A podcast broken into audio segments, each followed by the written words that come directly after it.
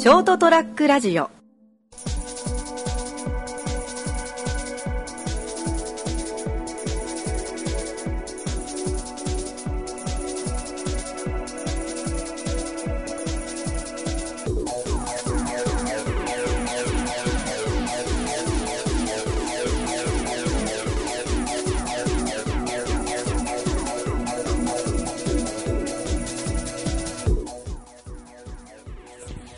はい、どうもこんばんは。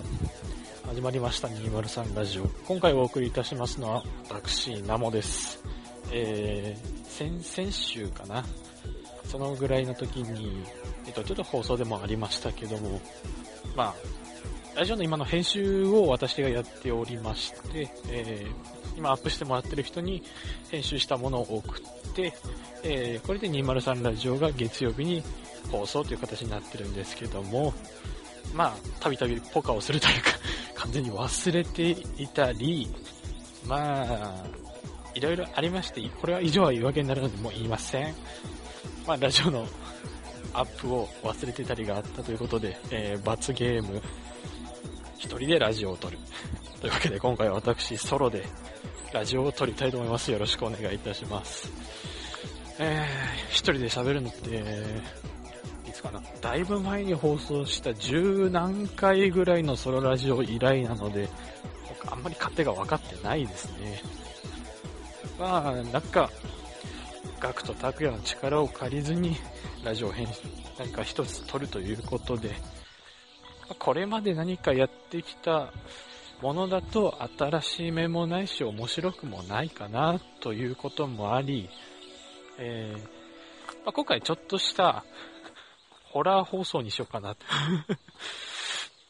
まあもう完全に自分の個人的な趣味でもありますけど、私ちょっとホラーが好きなんですよね。えー、日本のものだったり、ま、海外のホラーものだったり、そういうものが好きで、ま、今までちょっとホラーとかはあんまりラジオ向いてないかなと思ってやらなかったんですけどもう、今回こういう機会もあるから、じゃあ一応撮っちゃろうかなと思って、現在、時刻が深夜2時14分。えー、家の近場にあるちょっとした山に来てます。怖いっすね。あれだ、小鳥のさえずりとか聞こえるけども、たまに車が通ったりする音とかですね、ビクってなって、今も、うわ、もう周り見えない。誰もいないし、てか誰かいたら怖いけど、えー、そんな感じで放送していきたいと思います。まあ、趣旨としては、この恐ろしい状況の中で、一丁怖い話でも話そうかなと思いますので、えー、もし苦手という方はもう今回聞かないで飛ばしていただいて結構ですので、それでは、えー、興味があるということだけ、お付き合いをよろしくお願いいたします。ちょうどいいところに休憩所もあったんで、じゃあちょっとここで座りながら、えー、話をしていきたいと思います。よいしょ。えー、それでは始めます。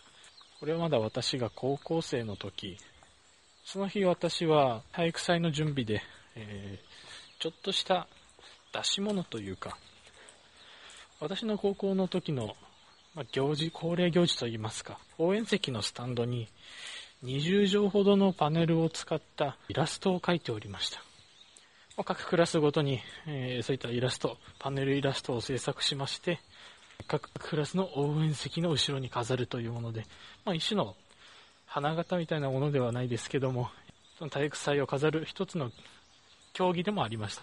もちろんこれにも体育祭の点数の方が加味されておりまして、優秀だったクラスには優勝トロフィーと、また賞状が送られるということで、まあ、おのおの力が入っておりまして、クラスでも10人ほどメンバーを選出して、みんなで一致団結して、このイラストを描こうという話になりました。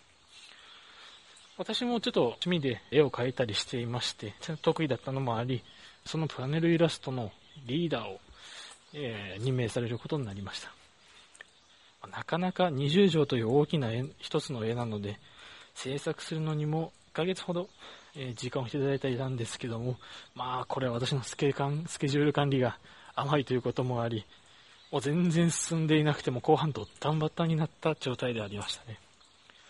まあ、そんなある日のこと、えー、この日もみんなで放課後集まってイラストの方を描いておりましたが、ま、だいたい6時過ぎかな、6時半ぐらいにはもうみんな撤収して帰るという感じだったので、まあ部活もありましたしね。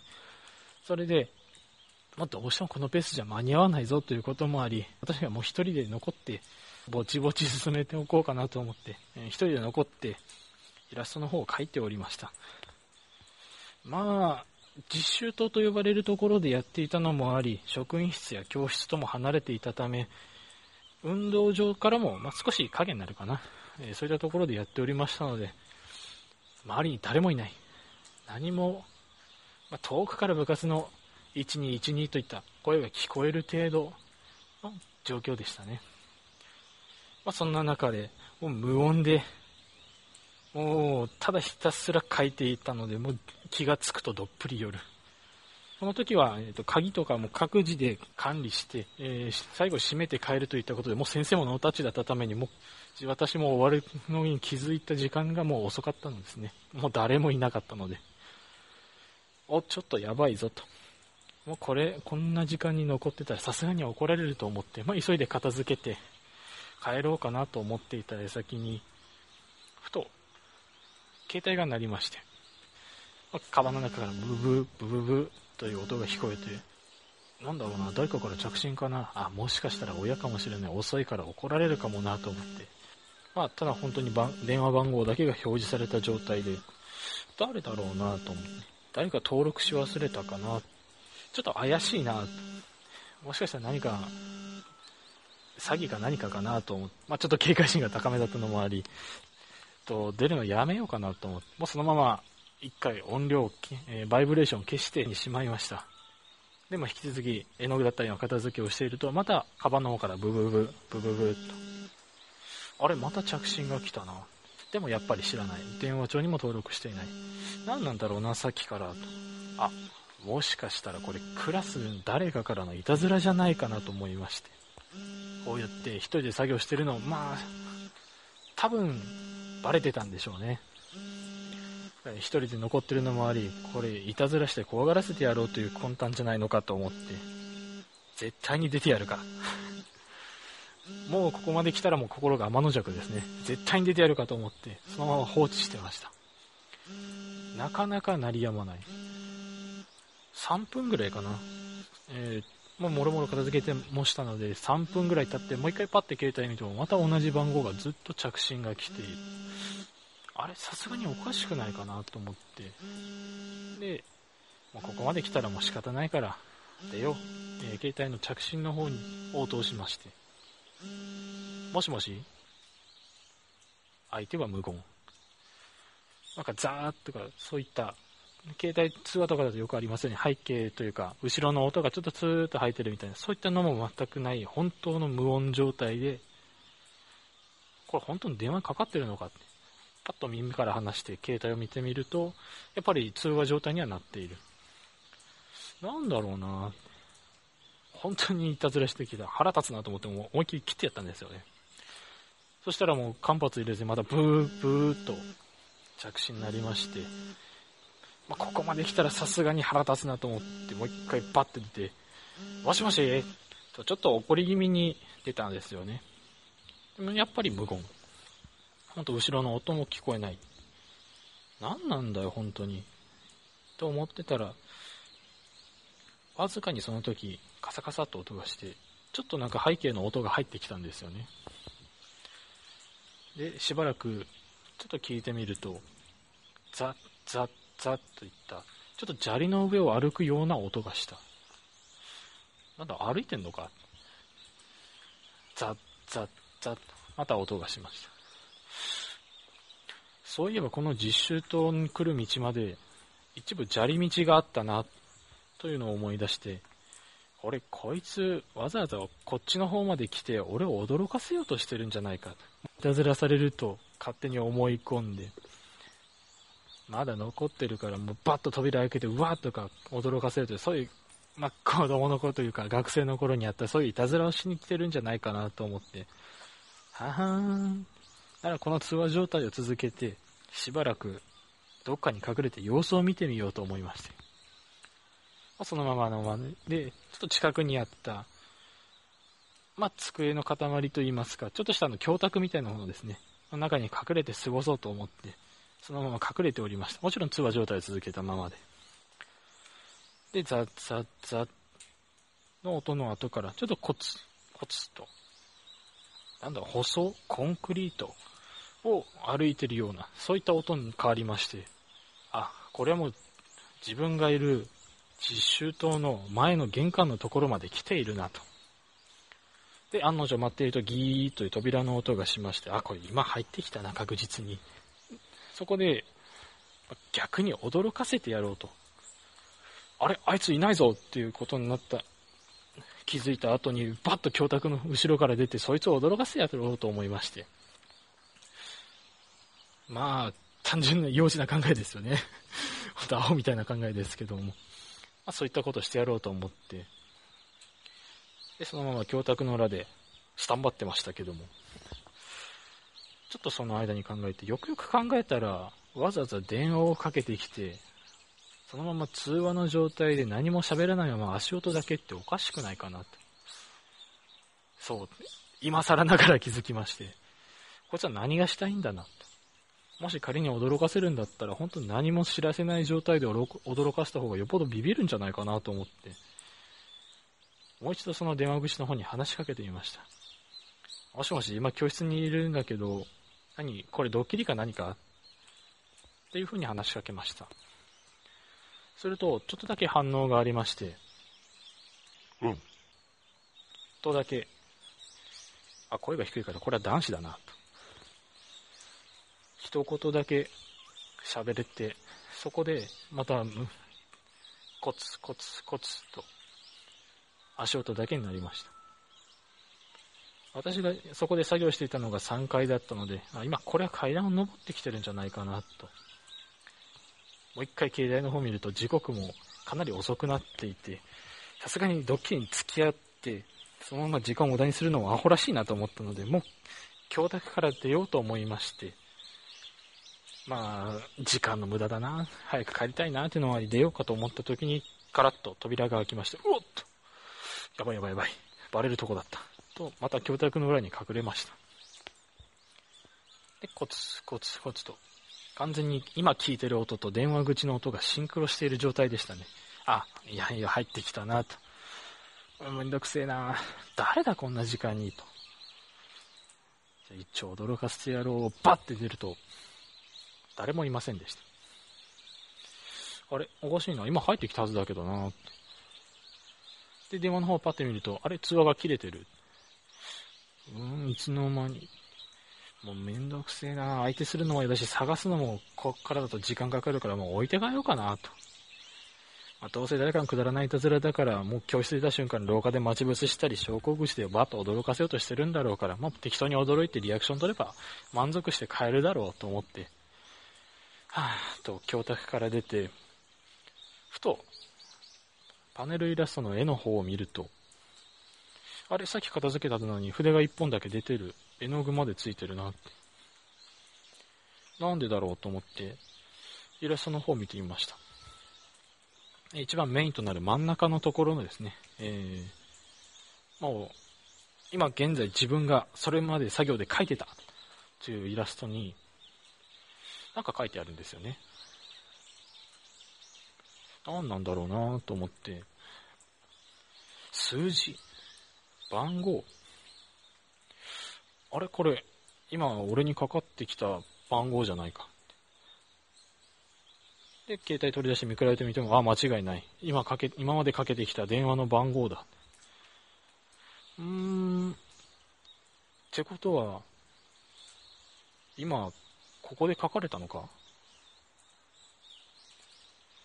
でも、俺がパッて書かれてた時誰もいなかったな。どうか隠れてんのかなちょっとキョロキョロしていると、またブー、ブーと。あれさっきと同じ番号だ。何なんだろうなと思って。あー、さては今パッてこれだけ書いて廊下に出たな。たくもうほんと早く帰りたいのにと思って、またパッて出ると、遅いよ。なんだこいつと。それだけ言って通話切れました。はあ、何だったんだろうな。まあ、ここで怖がらないというのもちょっとあれな感じかもしれないですけども、ちょっと遅い時間もあったのでイライラしていて、いいや、もうこいつほっといて帰ろう。もうこれめんどくせえ。数字の番号明日、もういいや、明日消そうと思って、そのまま何もせず帰りましたね。で、昇降口から出て、はぁ、鍵を閉めて、うん、何だったんだ今日のはって、もう遅いし早く帰らないと怒られるなと思って、パッとその校舎の方を見ると、あれ？明かりがついてるよ。あ、さっきまで俺が作業してた教室じゃんって。ああ、また消しに行かなきゃいけない。さっき消したはずだけどな。消し忘れたかなと思って。あれ？窓から誰かいる？こっち見てんな。おかしい。さっきまで俺がいただけの教室で、俺はちゃんと戸締まりを確認して電気まで消したぞ。やばい。と思った時また、ブー、ブー、携帯に着信がかかってきました。その時、なんでしょうね、直感と言いますか。まあ、人間でいうあの第六感みたいなものが働いて、途端に鳥肌もブワッと。なんでだろう。その季節は夏だったから寒いはずはない。上の方を見るとその人影は耳に何かを当てている。まるで携帯電話を耳に当てているかのような仕草でした。これは出た方がいないいいのか出ない方がいいのか10秒ほど迷っていると、ぷっと着信が切れまして、その時、携帯宛てにショートメールメッセージの方が届きました。まあ、あの、携帯の番号さえ知っていれば、ちょっとした短文なら送れるという機能ですね。パッと来まして。帰るなよ。とだけ一言書かれたメッセージが来ました。一目散逃げ出して帰りましたね、もうさすがに。もうその時、ちょっと見てしまったんですね。昇降口の扉が開きかけていることに。自転車通学でチャリ小屋まで行かなきゃいけなかったんですけど、もう自転車を置いてそのまま速攻で家に帰りましたね。そしてその次、その日、家に帰っても、また10件ほど走ってる間気づかなかったのか、着信が来てました。どれも全部同じ番号。そう。あのイラストに書かれていた番号からかかってきていました。もうさすがに怖くなって、携帯の電源を切って、その日は寝ました。で、次の朝、もう一晩寝ると、まさすがに恐怖も薄れてきて、何だったんだな、あれ。手の込みすぎたいたずらかなと思って、まあ、普通に学校に登校しまして、あ、もう自転車ないからバスで行かなきゃ、と。ああ、めんどくさいな、と。で、教室の方着きまして、みんなにおはようと。すると、えー、そして、えー、もうそこまではたわいなく、みんなで普通に話したりして、えー、ホームルームの時間になりまして、先生の方が教室入ってきまして、その後先生から、ちょっと来いと。なんだろうなと思って。はい。お前、昨日一番遅く帰ったよな。ああ、そうですね。昨日自分がちょっと最後まで残って書いてましたね。お前、ちゃんと自主灯の電気消さなきゃダメじゃないか。ああ、やっぱりあれはつけっぱなしだったのか。で、お前、なんで、1枚のパネルイラスト全部真っ黒にしてんだえ？って。いや何のことですか？お前が、昨日書いてたのかな？あ、はい、そうですね。その部分は自分が昨日書いてましたねって。それ1枚だけ全部真っ黒で塗りつぶしてんじゃねえかって。え？そんなはずはない。昨日、あの番号が書いてあったイラストが潰されてる、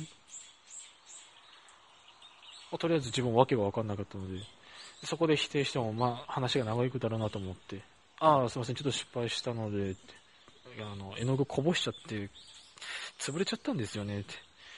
おいおいおい、と。すいません、ちょっともう一枚か、えー、もらってきて、また書き直します、その部分だけ、ということで、その、その話は終わりました。で、まあ、その実習の鍵は自分が持っていたので、急いで確認にも行くと、本当にその1枚だけ真っ黒に、もう色ムラも何もなく真っ黒に塗りつぶされていました。なんだこれ気になって持ち上げて、まあ、絵の具もちょっと周りにこういうペリペリペリってなってたんで、ひっくり返した時に裏に、帰ったからさ。赤い文字で書いてありました。はい。こんな感じのお話でしたね。まあ、その時もまた鳥肌がゾッと立ちまして。それ以来私は携帯の非通知だったり、えー、もう登録してない番号にはあまり出ないようになりましたね。いかがだったでしょうか？楽しめていただけましたでしょうか？まあ、実際にあったかと言われれば嘘です。これは今作った話です。ま、ちょっと今作ったの稚拙な部分と、なんか変なところ矛盾あるかもしれませんが、ちょっとご容赦ください。もうただ、この、恐ろしい状況で若干声も震えておりまして、えー、というか単純に寒いですね。えー、現在の気温2度。寒い。上着3枚ほど着てダウン羽織ってんですけどね。夜の山、やっぱ寒いっすね。あー。自分でやったのもなんだけど、これ、セルフド M サービスだな、完全に。何やってんだろう。こんな夜中に切って。あー。まあ、仕方ないですよね、自分がもうミスったんで。これは罰ゲームということで、これだけしてくれたらまあ許してくれるんじゃないかな。はい、というわけで、えー、今回のホラー放送いかがでしたでしょうかもう苦情来たらもうこれ後一切やめます。えっと、豆腐メンタルなんで、あんまり怖い話自体好きだけど、でも怖いのは怖いっていう、まあそういったものもあり、ホラー好きの人だったらちょっと楽しめるんじゃないかなと思ってこの企画の方を思いつきました。えー、ホラー苦手な方は本当すいませんでした はい、えー、それでは今回の放送はこの辺でお別れしたいと思います。えー、ご清聴ありがとうございました。また次週お会いいたしましょう。さよ。誰からだ？